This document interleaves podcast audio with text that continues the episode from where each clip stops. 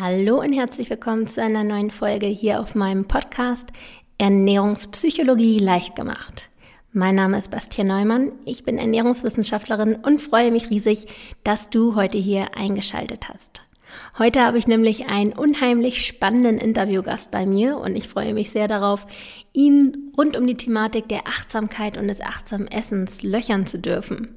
Doch bevor wir jetzt direkt einsteigen, wollte ich noch mal zwei, drei Wörter zu meiner Workshop-Tour erzählen. Davon habe ich ja bereits in der letzten Woche berichtet, aber es kamen einige Fragen, die ich jetzt noch mal beantworten wollte, beziehungsweise auf eine Frage wollte ich noch mal intensiver eingehen. Doch für alle, die in der letzten Woche nicht reingehört haben und gar nicht wissen, wovon ich jetzt spreche, nochmal ganz schnell zusammengefasst. Ich werde diesen Frühling, das heißt von März bis Mai, auf Tour gehen mit meinem Workshop rund um die Ernährungspsychologie. Und in diesem Workshop werden wir gemeinsam das Ernährungsverhalten oder unser eigenes Ernährungsverhalten erarbeiten. Das heißt, wir werden deinem Ernährungsverhalten auf die Spur gehen. Wir werden gucken, welche Rolle Essen in deinem Leben spielt und woher das überhaupt stammt, wie das überhaupt entstanden ist, um dann durch Übungen Strategien zu entwickeln für den Alltag, wie du es schaffst, wieder eine gesunde Beziehung zum Essen aufzubauen. Das heißt, wie du wieder dahin kommst, dass du nur noch dann zum Essen greifst, wenn du tatsächlich körperlich hungrig bist und nicht mehr das Essen benutzt, zweckentfremdest, um andere Dinge in deinem Leben zu kompensieren. Jetzt kam die Frage auf, für wen ist dieser Workshop überhaupt geeignet? Und darauf bin ich ehrlicherweise gar nicht so eingegangen, wollte das jetzt aber unbedingt nochmal nachholen. Dieser Workshop ist im Prinzip für alle geeignet, die hier zuhören und das Gefühl haben, dass dieser Podcast hilft. Denn im Workshop werden wir natürlich auch die Themen aufgreifen, die wir hier im, im äh, Podcast behandeln. Allerdings werden wir auch Übungen bearbeiten und Strategien entwickeln, mit denen wir wirklich in die Umsetzung kommen. Mit denen wir wirklich das umsetzen können, was du hier erlernst. Das heißt, der Workshop ist im Prinzip für alle geeignet, die das Gefühl haben, nicht mehr die Kontrolle über das Essen, über das Essverhalten haben zu können, sondern das Gefühl haben, dass das Essen sie kontrolliert. Die nicht mehr steuern können, wann esse ich eigentlich, wann bin ich hungrig, wann bin ich satt, sondern einfach das Gefühl haben, das alles nicht mehr kontrollieren zu können und wirklich einfach wieder eine gesunde Beziehung zum Essen aufbauen möchten. Und dabei ist es ganz egal, ob du übergewichtig bist oder normalgewichtig bist, denn das Gewicht ist im Prinzip ja nur ein Symptom dessen, wie dein Ernährungsverhalten ist. Das heißt, wir wollen nicht in die Symptombekämpfung reingehen, sondern wir wollen eine Etage tiefer gehen und schauen, woher kommt dein Ernährungsverhalten überhaupt? Wir wollen wirklich mit Hilfe der Psychologie herausfinden, wie sich das zusammengesetzt hat über die Jahre, um dann in kleinen Gruppen Strategien zu entwickeln, die du dann auch in den Alltag mitnehmen kannst, um wieder eine gesunde und unkomplizierte Beziehung zum Essen aufzubauen. Wenn du also dich da angesprochen fühlst, dann würde ich mich natürlich riesig freuen, dich auf dem Workshop kennenzulernen in einer Stadt in deiner Nähe. Schau da gerne mal auf meiner Website vorbei, wo ich überall hinkomme. Dort findest du alle weiteren Informationen und kannst dich natürlich auch direkt dort anmelden. Wie gesagt, wir wollen in kleinen Gruppen arbeiten, weil es mir einfach am Herzen liegt, mit euch wirklich interaktiv arbeiten zu können und wirklich intensiv in die Materie gehen zu können.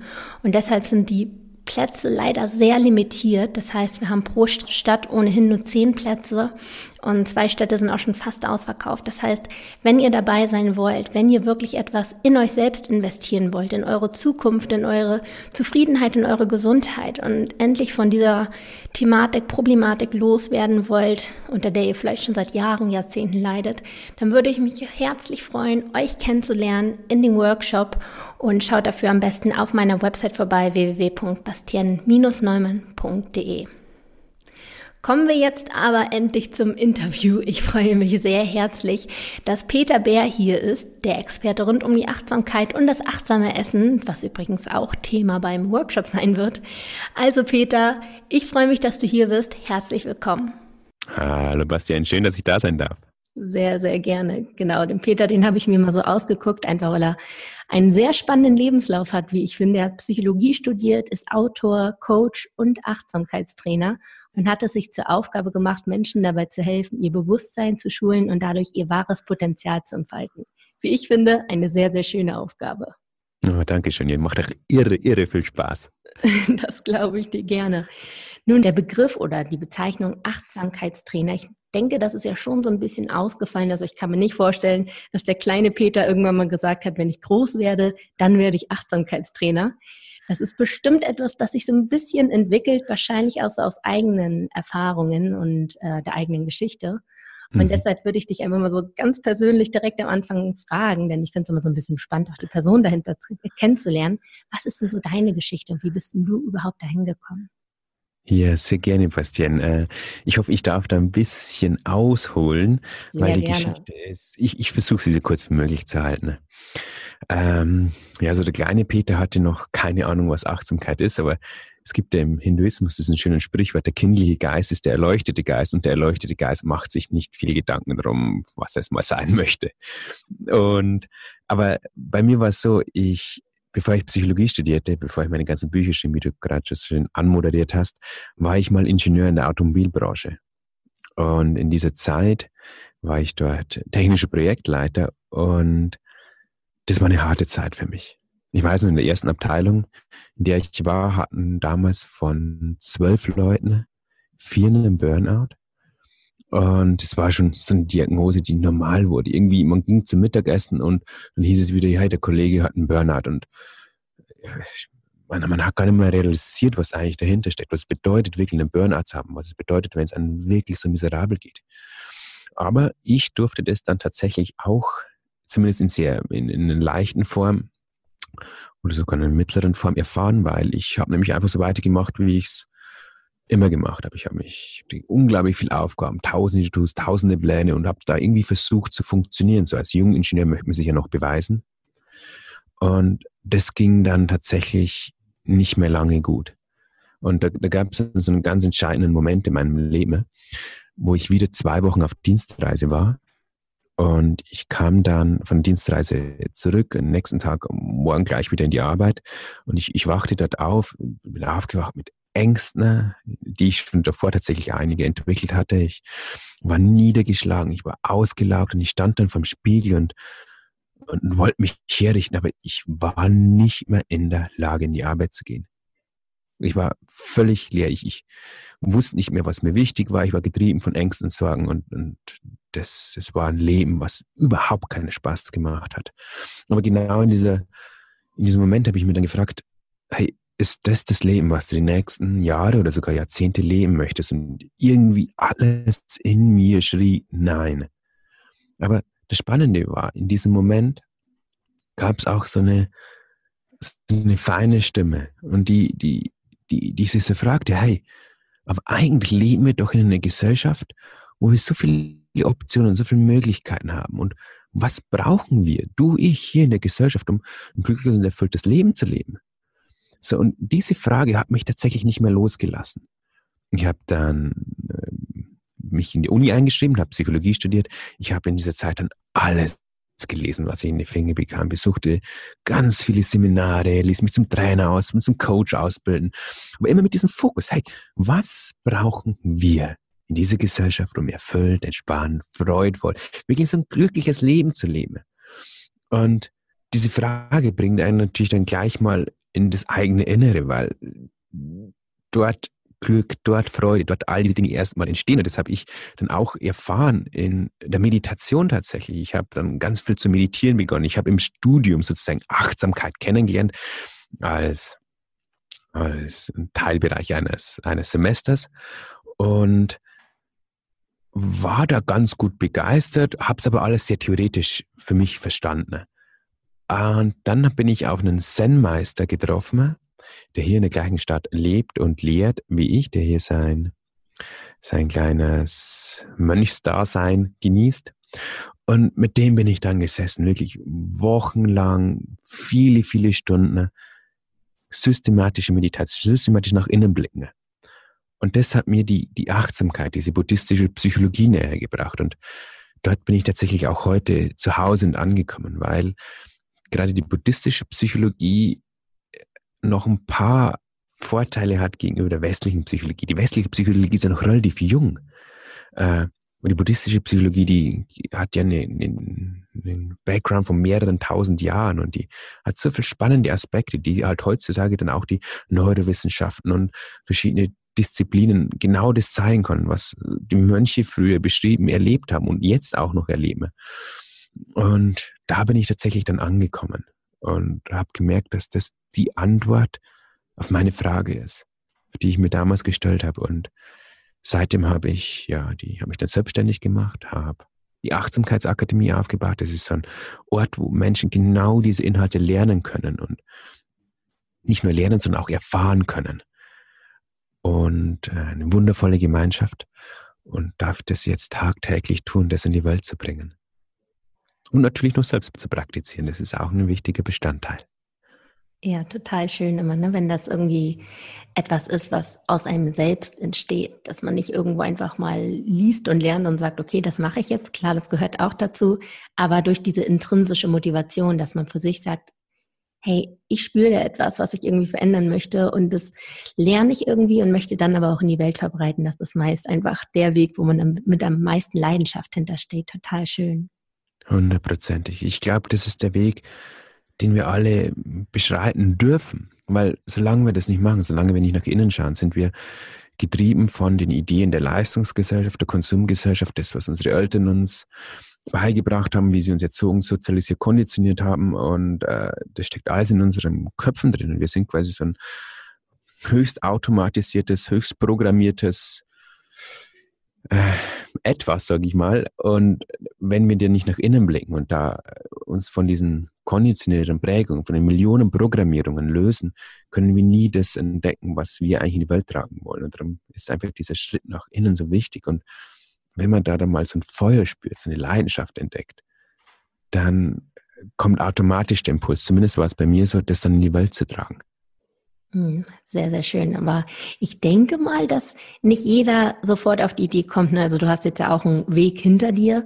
Und viele Leute, das sehe ich jetzt gerade natürlich in dem, was ich mache, suchen den schnelleren Weg, sag ich mal, den Weg, der vielleicht offensichtlicher ist oder der vielleicht teilweise auch gar nicht so offensichtlich ist, sondern eher so ein bisschen unterbewusst funktioniert, dass man sich zum Beispiel ähm, durch Essen dann diese Entspannung schafft, ne? dass man sich nicht so sehr mit sich selbst auseinandersetzt, denn ich denke, durch diese Achtsamkeit bekommt man ja auch noch ein Bewusstsein in Bezug auf seine Gewohnheiten, Glaubenssätze, Emotionen und das kann natürlich auch schmerzhaft sein, sodass viele Leute dann einfach den Weg gehen, sich selbst abzulenken, indem sie essen. Würdest du dem so zustimmen? Hundertprozentig. Hundertprozentig. Wir haben unzählige, tausende Strategien, wo wir unbewusst, das ist ganz wichtig, unbewusst tagtäglich leben, die uns einfach nicht gut tun. Und die, die, die tun wir nicht ohne Grund. Es gibt eine gewisse Motivation dahinter. Und, aber wir kennen diese Motivation dahinter nicht, dieses Bedürfnis nicht dahinter, vielleicht diesen Schmerz, diese Verletzung, die dahinter steckt, nicht.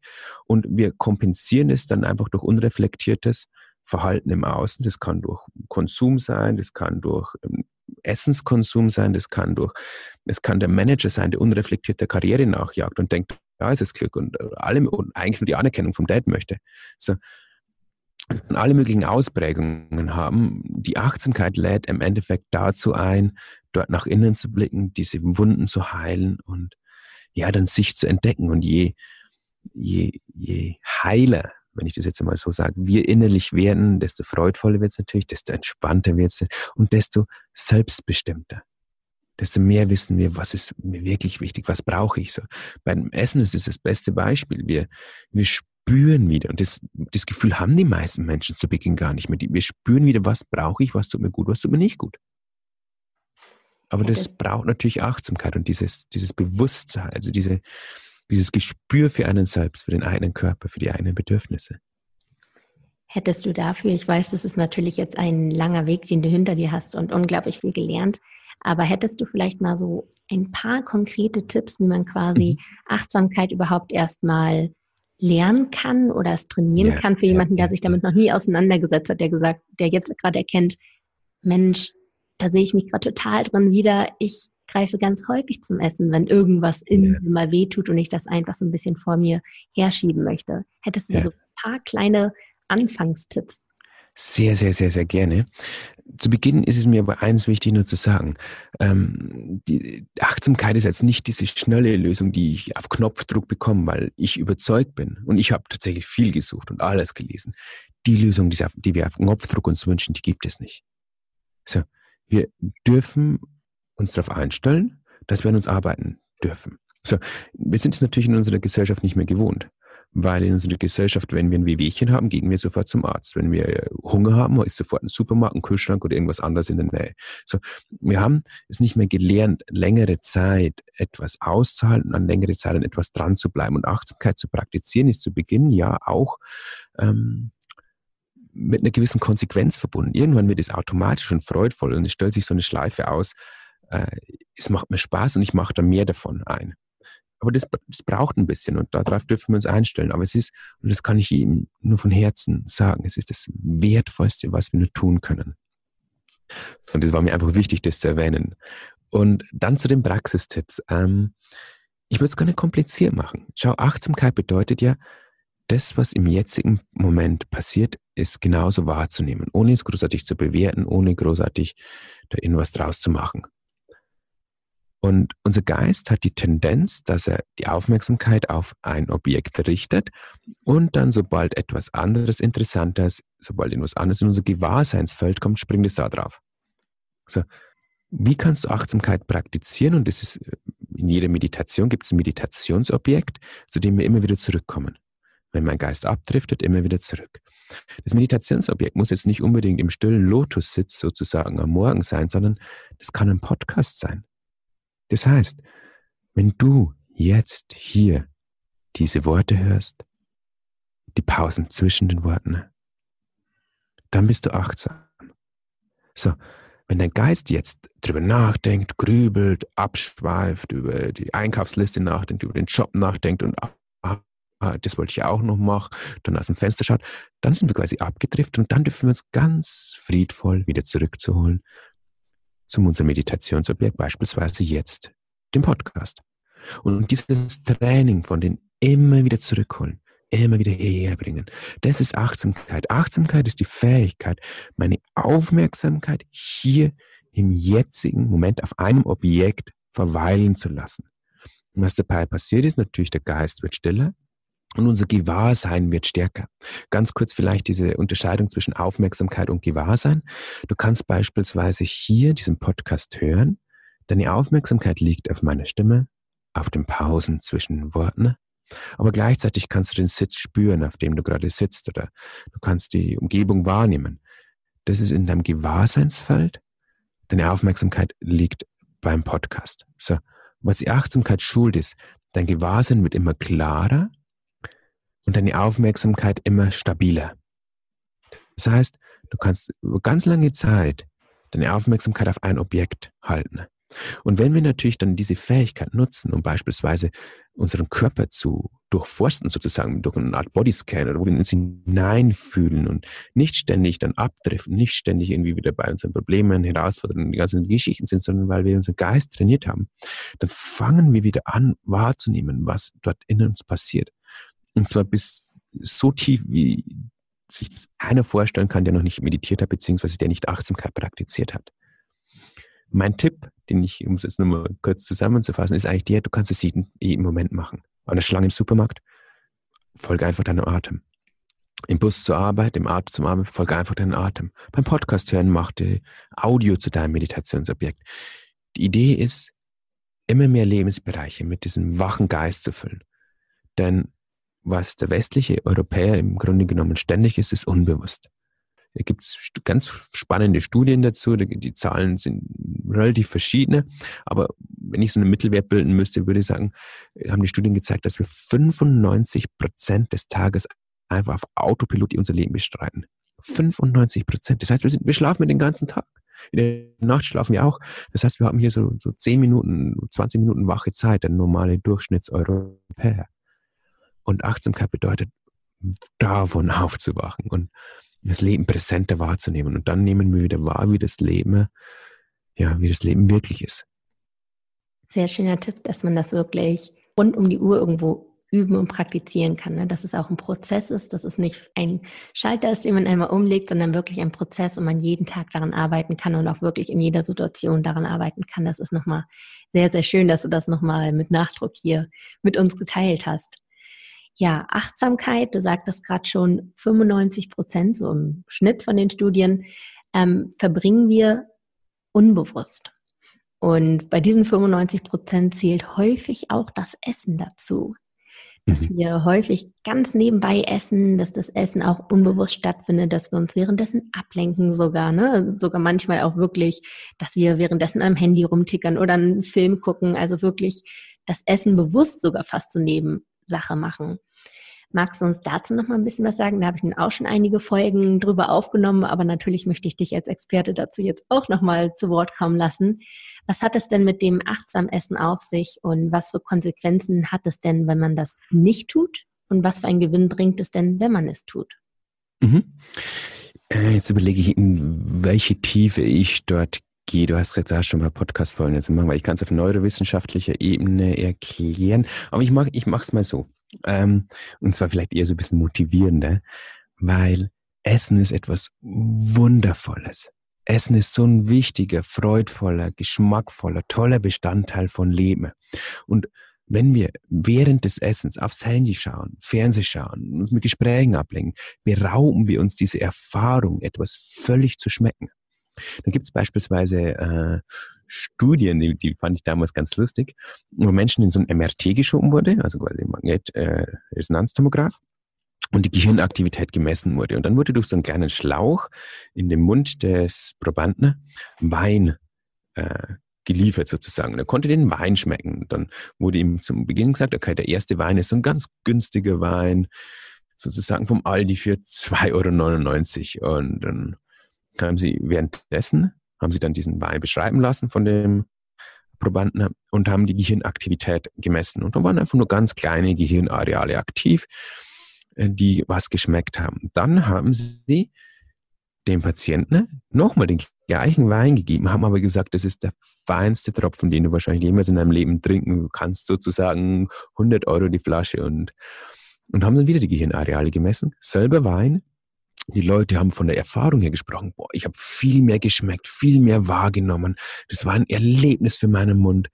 Und die haben dann, am Anfang meint man natürlich, ja, das entsteht dadurch, dass man ihnen die Suggestion gibt, eins ist teuer, eins ist billig. Nee, die Neurowissenschaften haben da zeigen können, dass viel mehr Gehirnareale aktiv waren und der Proband tatsächlich mehr geschmeckt hat, weil unser Gehirn viel aktivierter war. Was war der Unterschied? Und das kennen wir vielleicht aus einem Restaurant. Wenn wir in günstigen Döner um die Ecke gehen, dann essen wir den Döner und schauen parallel ins Smartphone, oh, was habe ich für ein SMS bekommen, WhatsApp, ah, okay, Facebook, Facebook, oh, Instagram, Instagram, aha, das macht die. Und wir sind völlig abgelenkt. Das heißt, unser Geist hat nur ganz wenig Bewusstseinsmomente fürs Essen. Die anderen Bewusstseinsmomente sind aufgebraucht fürs Handy, für Instagram, für die Ablenkung, für den Menschen, der gerade am Schaufenster vorbeigeht, etc. Wenn wir uns aber hinsetzen und sagen, hey, ich möchte diesen Döner voll genießen, als ob der 10.000 Euro wert wäre, dann habe ich ein Geschmackserlebnis und das ist etwas Freudvolles, ist etwas Schönes. Und es gibt im Buddhismus so ein Sprichwort, ein erleuchteter Mönch kann in der Schale Reis die Glückseligkeit und die Ewigkeit erkennen. Und das äh, klingt jetzt, jetzt so philosophisch und für uns so weit weg, aber das ist tatsächlich die Erfahrung. Menschen können mit was ganz was Simples völlige Glückseligkeit erfahren, wenn wir nur bewusst genug sind. Und bewusst genug muss man, ja, zum einen ist es ein gewisses Training, das ist zum Beispiel was in der Achtsamkeitsakademie und so weiter den Menschen beibringen, aber allein diesen Shift, den ich dir gerade gegeben habe, zu sagen, hey, das ist nicht ein Essen nebenbei, sondern das ist ein wertvolles Essen. Ich richte mich innerlich dafür aus, das Essen jetzt zu genießen und ich lasse den ganzen Bullshit einmal weg. Ich brauche kein Handy, ich brauche kein, kein Gespräch. Bei mir ist es tatsächlich immer so im Büro hier, meine Mitarbeiter, wenn wir essen, wird in Stille gegessen. Für viele ist es völlig befremdlich zu Beginn, weil äh, man es gewohnt ist, irgendwie ständig zu reden, aber auf einmal schmeckt man das Essen wieder. Um vielleicht noch ein bisschen tiefer zu tauchen, die Zeit möchte ich mir gerne nehmen. Du kannst dir unser Bewusstsein so vorstellen, dass dein Bewusstsein eine gewisse Wahrnehmungskapazität hat. Und es kann immer nur ein Bewusstseinsmoment nach dem anderen, also seriell nacheinander in dein Bewusstsein treten. So, wenn dein Bewusstsein gefüllt ist von Ablenkung, von Instagram, von Facebook, von WhatsApp, von den ganzen Dingen, dann hast du wenig Bewusstseinsmomente fürs Essen übrig. Und du schmeckst nur einen minimalen Bruchteil von dem, was eigentlich möglich wäre. Und das ist eigentlich schade. Und die weit größere Gefahr, die dabei entsteht, ist, wir trainieren unseren Geist ständig von Ablenkung zu Ablenkung zu springen und verlernen da diese Fähigkeit, unsere Aufmerksamkeit auf eine Sache zu richten. Und diese Fähigkeit, äh, unsere Aufmerksamkeit auf ein Objekt zu halten, ist für mich die wichtigste Fähigkeit im 21. Jahrhundert. Gerade mit diesen vielen tausend Ablenkungen über die verschiedensten Kanäle, gerade mit der modernen Technologie, hat sich einfach unser Gehirn noch nicht dahingehend entwickelt. Die Technologie ist rasant vorangekommen, unser Gehirn ist immer noch ja wie vor ein paar tausend Jahren. Und die Achtsamkeit ist das Gegengewicht, wo wir unseren Geist wieder schulen. Denn wenn wir das nicht machen, und das hat vor kurzem ein Behaviorismus-Professor ganz schön in seinem Vor, äh, einem Vortrag zu Social Media und Handykonsum gesagt. Er hat gesagt, das Beste, was passieren kann, ist, also das, das beste Szenario, was er momentan sich ausmalt für die zukünftige Generation, dass sie völlig stumpf sind und sich nicht mehr konzentrieren können. Das Worst-Case-Szenario ist, dass sie alle völlig depressiv sind weil sie, äh, es hatte noch mehrere Gründe, auch um Dopamin- und Endorphinhaushalt in unserem Gehirn, weil das, äh, aber das, da möchte ich jetzt gar nicht so tief rein, ist, wir müssen es wieder lernen, wir dürfen es wieder lernen. Und dieses Lernen ist ja nicht etwas, so, ich zwinge mich jetzt dazu, sondern nee, hey, ich darf Essen genießen. Und das Spannende dabei, Bastian, ist das, dass wenn wir ein Essen bewusst genießen, geben wir den verschiedenen Bereichen im Gehirn die Möglichkeit und vor allem auch der Körperintelligenz mitzulernen. Das heißt, wenn wir bewusst essen, kann unser ganzer Organismus Bewusstes wahrnehmen und dann kluge Schlussfolgerungen sehen. Das heißt, wenn wir Dinge essen, beispielsweise ein, Kuchen, ein Stück Kuchen essen oder ein zweites Stück Kuchen und dabei bewusst bleiben, und dann aber auch bewusst bleiben, wenn wir Bauchweh kriegen. Auch bewusst bleiben, wenn es uns dann auch nicht mehr so gut geht, sondern wirklich diese Präsenz halten. Dann kann unser, unsere Körperintelligenz lernen und das nächste Mal hast du gar keinen Bock mehr auf so viel Kuchen. Wir müssen es dann quasi nicht mehr über die Disziplin machen. Ich sage, oh nein, ich stoppe mich jetzt bei einem Stück Kuchen, weil ich weiß, es tut mir nicht gut. Nee, wir fangen intuitiv wieder an, mehr Dinge vor dem zu machen, was uns gut tun. Und intuitiv lassen wir Dinge, die uns nicht gut tun das kommt durch die Achtsamkeit, einfach weil wir uns im System die Möglichkeit geben, klüger zu lernen, klüger zu funktionieren, effektiver zu funktionieren. Ein ganz wichtiger Punkt, ne, dass man wieder anfängt, gemeinsam mit dem Körper zu arbeiten und nicht immer gegen sich anzukämpfen, weil man sich irgendwelche Regeln aufersetzt, sondern es wirklich für sich annimmt, dass man wieder dem Körper vertrauen darf und das auch kann indem man das zum Beispiel durch die Achtsamkeit wieder spürt. Etwas ganz, ganz Großes und ganz Wichtiges, was, glaube ich, heute echt ziemlich untergeht. Ich habe schon teilweise von Leuten gehört, die ähm, starke Lebensmittelunverträglichkeiten haben, das aber niemals gespürt haben, weil sie niemals so richtig auf den Körper gehört haben. Und erst seitdem sie das wissen, merken sie, ja stimmt, nach diesem Lebensmittel geht es mir immer ziemlich schlecht. Und das fand ich auch ziemlich interessant, dass da wirklich die Achtsamkeit teilweise nicht vorhanden ist, dass man selbst solche Dinge nicht spürt. Und ich sagte eins, Bastian, es geht sogar noch weiter. Äh, wenn ich, es gibt bei mir natürlich immer Phasen, wo ich intensiver meditiere, wo ich dann wirklich ein paar Wochen am Stück, das muss, das muss die Privatperson gar nicht machen. Ich bin natürlich äh, Lehrer in der Meditation und da darf meine Praxis natürlich auch voranstehen. Aber gerade in diesen Phasen immer, aber auch in den anderen, wenn ich zum Beispiel in den Supermarkt gehe und ich greife einfach auf Autopilot, also weil ich intuitiv immer zu einem gewissen Produkt greife, ist es mir schon oft passiert, dass meine Hand dann zurückgezuckt ist sozusagen. Also, dass mein Unterbewusstsein mir das Signal gegeben hat, ah, das ist gerade nicht das richtige Lebensmittel für mich. Das brauchst du gerade nicht mehr. Du brauchst gerade mehr von dem und weniger von dem, dass einfach schon mein, mein ganzer Organismus so für mich da war, dass ich, dass intuitiv, und dem dürfen wir natürlich vertrauen, das hast du gerade vollkommen richtig gesagt. Weil wenn wir wenn, wenn, wir, wenn wir dann wieder unseren Verstand einschalten und wieder versuchen, alles kognitiv zu begreifen, dann unterdrücken wir natürlich genau diese Intuition, die wir alle haben. Weißt, jedes, jedes Tier auf der Weide weiß, was es essen darf und was es nicht essen darf. Und wir Menschen könnten es auch. Wir sind ja keine anderen Lebenswesen. Wir, wir haben es uns so angewöhnt, alles zu zerdenken und aufgehört, uns zu fühlen und aufgehört, unserem Körper zu vertrauen. Das dürfen wir wieder lernen. Das hast du gerade so schön gesagt. Danke dafür, Bastian. Prima, gerne. Genau, also ganz, ganz wichtige, tolle Tipps. Und ich denke, jeder, der das gerade hört, wird auch für sich erkennen, ja, vielleicht steckt da eine Fünkchen Wahrheit drin und man könnte das so ein bisschen mehr in den Alltag integrieren. Nun ist es aber häufig so, dass der Alltag leider Gottes dann doch hin und wieder geprägt ist durch Stress, dass man auf der Arbeit ist und dann die Anrufe kommen, dass die Kollegin kommt mit einem Batzen Arbeit und man einfach so viel drumherum hat oder auch zu Hause, ne, wenn der Haushalt irgendwo ansteht und dann will das Kind mal wieder was, dass man dann nicht in diesen achtsamen Modus kommt. Hättest du da noch so Tipps für den Alltag, wie man das wirklich integrieren kann, dass man da immer mal wieder reinkommt, vor allem halt auch beim Essen, ne? dass man dieser Achtsamkeit beim Essen auch wirklich trotz des Alltags trainieren kann. Ja, ähm, Genau, ganz kurz ausgeholt, ich mache es nicht so lang. Wir dürfen uns kurz mal reflektieren, wie wir das Leben erschaffen haben, in dem wir gerade leben. Und wenn wir gerade ein Leben haben, wo wir keine Zeit haben, viel Stress und wo es uns nicht gut geht, dann haben wir das aus den Mustern und aus diesen Prägungen, die, die einem uns anerzogen wurden, ne? und wo wir geprägt wurden von Leistungs- und Konsumgesellschaft, haben wir das Leben erschaffen, in dem wir gerade leben. So, um dort auszusteigen, braucht es Bewusstsein. Von dem her ist es mal zu Beginn wichtig zu verstehen, wie wichtig Bewusstheit ist. Denn wenn wir weiterhin das Denken, das Fühlen, das Machen, was wir bisher gemacht haben, werden wir weiter das bekommen, was wir bisher bekommen haben. Es braucht Bewusstsein. Im Hinduismus hat es, im Bhagavad Gita steht es, glaube ich, so schon auch drin, der Ausstieg aus dem Rad des Samsara ist Bewusstheit, aus dem Rad des Leidens ist Bewusstheit. Also es braucht dieses Bewusstheit. So. Wie bringen wir es in, in den Alltag? Durch Routinen tatsächlich. Mm, ich liebe beispielsweise meine Morgenroutine, wo ich jeden Tag in der Früh meditiere. Zehn Minuten früher aufstehen, 20 Minuten früher aufstehen und sagen, ich gönne mir diese Ruhe am Morgen, wo ich mich hinsetze und mich erstmal sammle. Ich lerne Meditation. Dann doch das, was ich gerade beim Podcast hören gesagt habe. Mich würde es mal interessieren jetzt von den Zuhörern, wie viele Gedanken, seitdem ich das mit ähm, bewussten Zuhören der Audio gesagt habe, wie viel Gedanken, wie viel Ablenkung, wie viel Tausend dazwischen waren.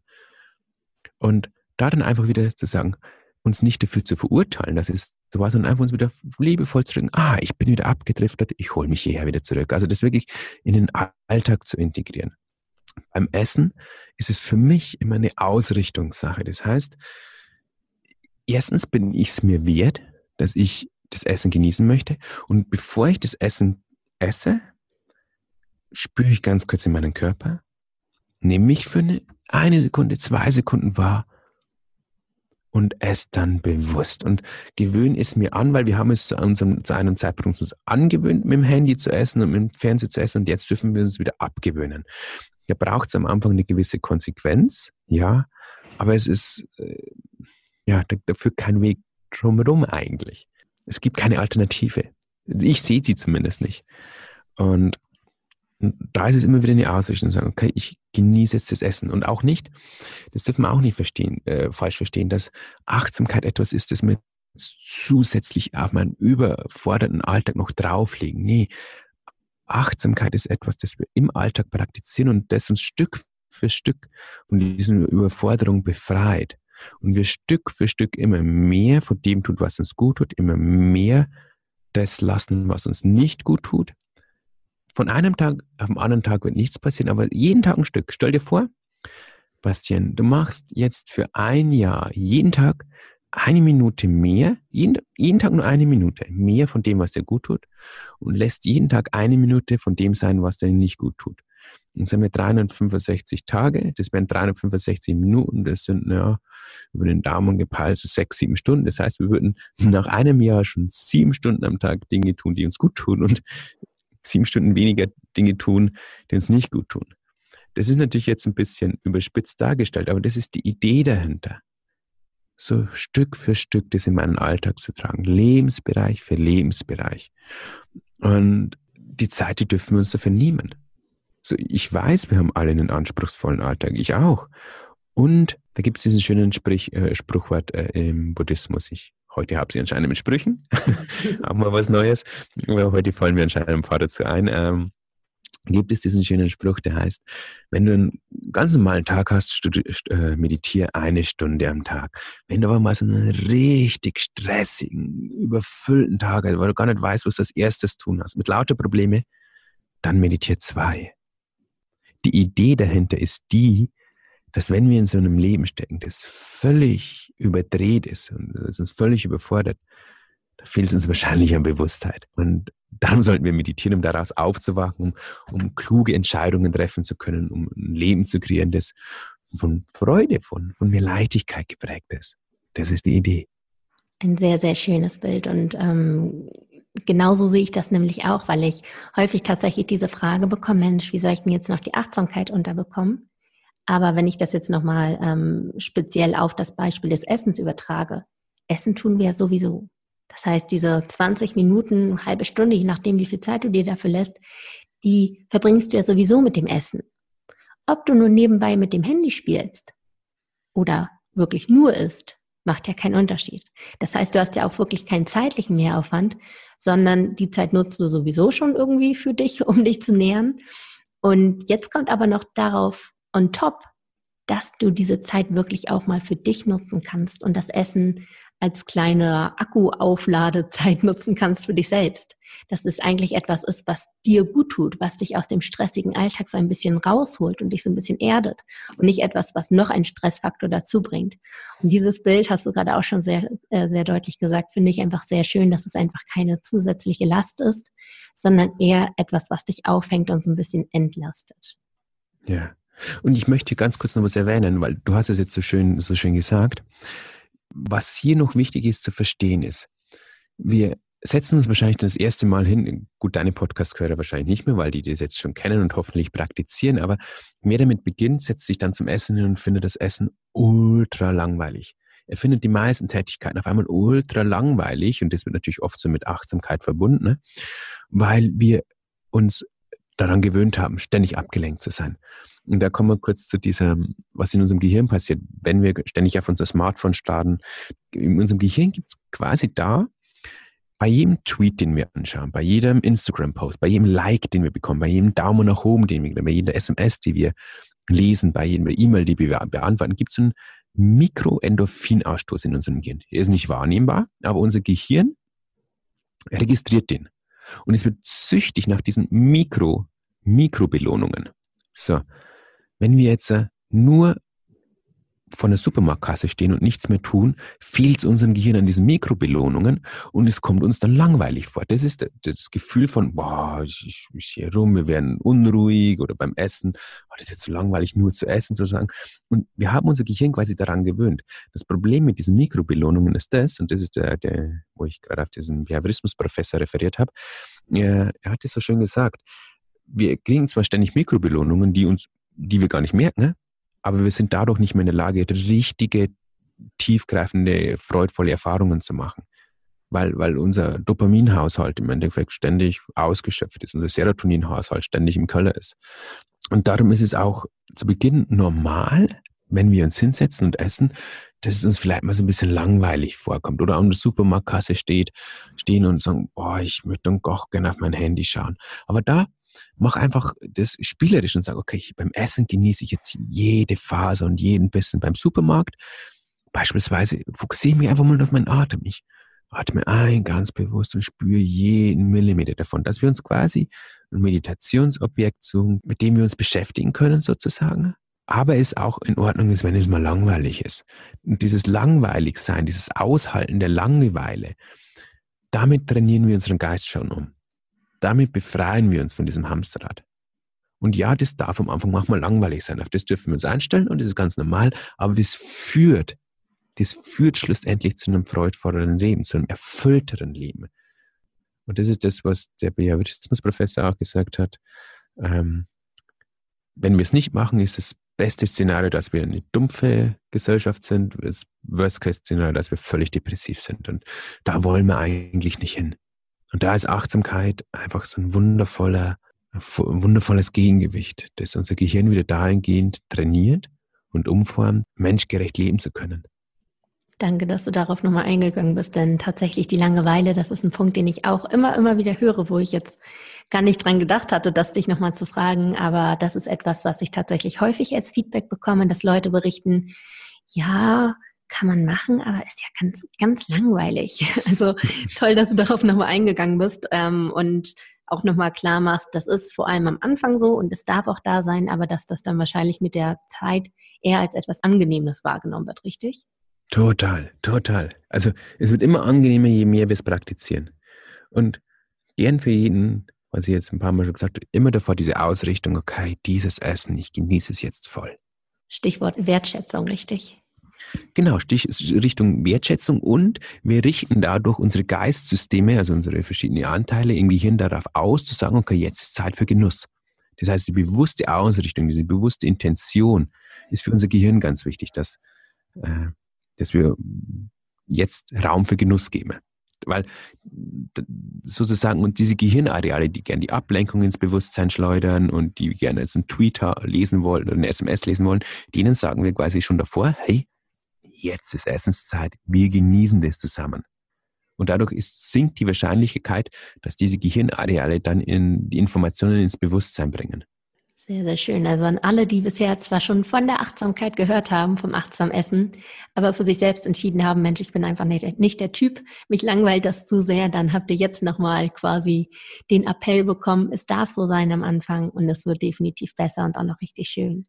Deswegen, Peter, bedanke ich mich an dieser Stelle ganz, ganz herzlich bei dir, dass du dein Wissen mit uns geteilt hast und hoffentlich den einen oder anderen motiviert hast, sich nochmal mit dieser Thematik auseinanderzusetzen, denn es lohnt sich definitiv. Ich muss persönlich sagen, ich äh, setze mich auch erst seit, ich sag mal, einem Dreivierteljahr damit auseinander. Also ich bin da auch noch, sage ich mal, in den Kinderschuhen, aber ich kann auch schon bei mir spüren, dass es definitiv positive Aspekte mit sich bringt und ich kann es jedem ans Herz legen, wirklich da mal so ein bisschen einzutauchen und das beim Essen, aber auch gerne in anderen Lebensbereichen zu praktizieren.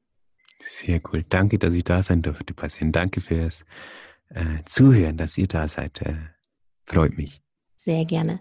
Lieber Peter, wenn jetzt meine Hörer sagen, Mensch, der hat mich mit seinem Wissen ganz schön beeindruckt und ich möchte da vielleicht auch noch ein bisschen tiefer einsteigen.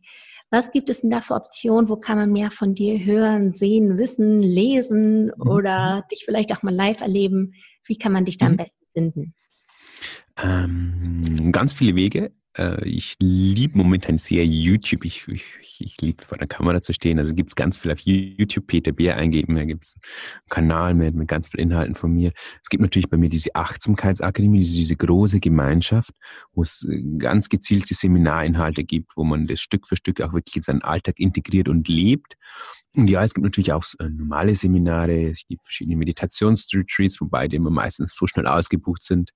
Also fürs nächste Jahr sind schon, ich glaube, nur noch ein, zwei Plätze im November frei. Das, die, die Nachfrage ist einfach so groß, was, wow. was, was mich unglaublich ehrt, aber ich, ich muss am liebsten jeden ans Herz legen und jeden dort mitnehmen. Und meine Einladung ist immer die, lernt mich einfach mal kennen, schaut auf YouTube vorbei, was ist denn der Peter für einen, ist mir der sympathisch, weil es kann ja sein, dass er sagt, ah, das Gesicht ist es gerade nicht, und dann muss es auch nicht das Gesicht sein, dann gibt es auch noch andere wundervolle Lehrer. Ähm, schaut einfach vorbei, lasst euch inspirieren und, und dann lasst uns einfach langsam kennenlernen. Dann könnt ihr auch mal gerne in die Akademie schauen und, und die kennenlernen. Das ist die, die, so eine tolle Gemeinschaft, in die man sich verliebt und wo man halt auch alles lernt, was man braucht. Und genau, Peter Bär irgendwo ins Netz eingeben, Bär mit zwei E und ihr findet mich. Super, ich werde auch noch den einen oder anderen Link in die Show Notes packen. Das heißt, da findet ihr dann auch nochmal direkten Zugriff auf seinen YouTube-Channel und den einen oder anderen Kanal noch von ihm. In diesem Sinne bedanke ich mich nochmal recht herzlich bei Peter für all das Wissen, das er heute und hier mit uns geteilt hat. Und natürlich auch bedanke ich mich bei dir fürs Zuhören und wollte dich nochmal daran erinnern, dass wenn du bei der Workshop-Tour dabei sein möchtest, wenn du bereit bist, dein Ernährungsverhalten endlich ins Positive zu verwandeln und endlich wieder eine unbeschwerte Beziehung zum Essen zu haben, dann schau auf jeden Fall auf meine Website vorbei www.bastien-neumann.de und sichere dir noch einen Platz. Ich würde mich riesig freuen, dich dort kennenzulernen und freue mich natürlich auch, wenn du in der nächsten Woche wieder einschaltest. Bis dahin, mach's gut.